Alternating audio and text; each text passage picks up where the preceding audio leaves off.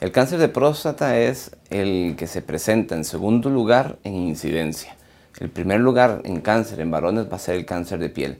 Pero cuando vemos las tasas por mortalidad, el cáncer de próstata es el que ocupa el primer lugar por mortalidad debido a la alta incidencia que tiene.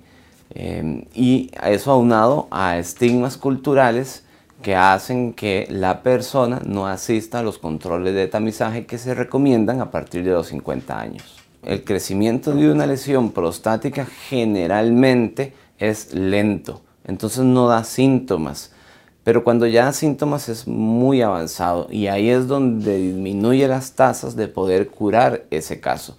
Pero si el caso es detectado en estadios tempranos, como se recomiendan en los programas de tamizaje, esa persona posiblemente, si tiene un muy buen tratamiento con el especialista indicado, puede llegar a tener tasas de sobrevida de 10, 20 años. Y posiblemente la causa de su fallecimiento no esté ligada al cáncer de próstata,